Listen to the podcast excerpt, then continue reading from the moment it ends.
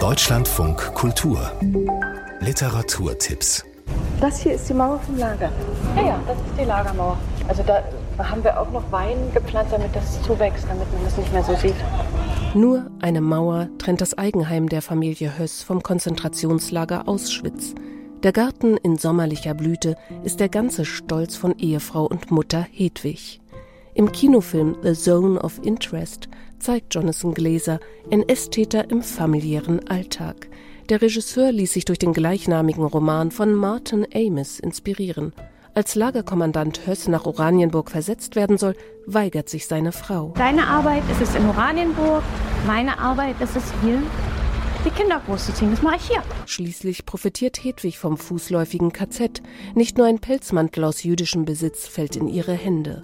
Das Morden hinter der Mauer ist in diesem Film nicht zu sehen. Diese unglaubliche Tonspur, die Musik, äh, die Bilder, die man sieht und das, was man hört, in diesem Kontrast, ähm, das ist ja fast was Fühlbares, was Spürbares. Sagt Christian Friedel.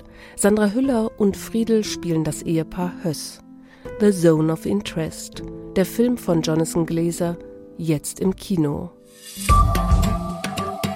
Die Tochter soll als Hausaufgabe einen Stammbaum zeichnen. Doch niemand kann die Familiengeschichte rekapitulieren.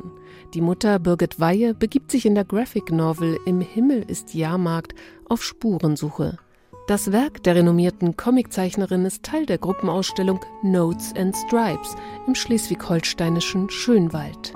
In den Ausstellungsräumen wird klar, autobiografisches Erzählen im gesellschaftlichen Kontext hat einen festen Platz im Comic. Mia Oberländer erzählt zum Beispiel von Frauen, die nicht nur körperlich alle überragen. Eva Müller weiß in Scheiblettenkind, wie sich Armut anfühlt. Scheibletten sind ja dieser Käse, der in Plastik eingepackt ist und sehr billig ist. Also wenn man das auf den Auflauf macht, ist das was anderes als Büffelmozzarella. Notes and Stripes, aktuelle grafische Erzählungen, zu sehen im Stiftungsgebäude Erlebnis Bungsberg in Schönwald bis zum 5. Mai. Die unglückliche Brooks hat einen Roman geschrieben. Die Hauptfigur ist eine gut gelaunte Meerjungfrau, doch der Verlag will Victoria Aal nicht verlegen. Heute Abend stellt die Autorin und Illustratorin Wiebke Bolduan ihren Comic Victoria Aal in Hamburg vor. Anderthalb Jahre später wird ihr Buch dann doch in dem Verlag veröffentlicht, aber ohne, dass sie überhaupt davon wusste. Sagt Wiebke Bolduan. Auf der einen Seite wächst die Fangemeinde, andere sehen hinter dem Überraschungserfolg einen gewieften PR-Coup. Brooks ist hilflos. Ein Gefühl, das Wiebke Bolduan mit ihrer Hauptfigur teilt wenn man sich Geschichten ausdenkt und die in irgendeiner Form zu Papier bringt, sei es als Roman, sei es als Comic, dass man dann eben auch was sehr Inneres nach außen trägt. Victoria Aal.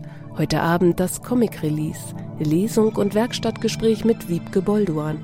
20 Uhr Fabrik im Gängeviertel Hamburg. Das waren die Literaturtipps von Regina Voss.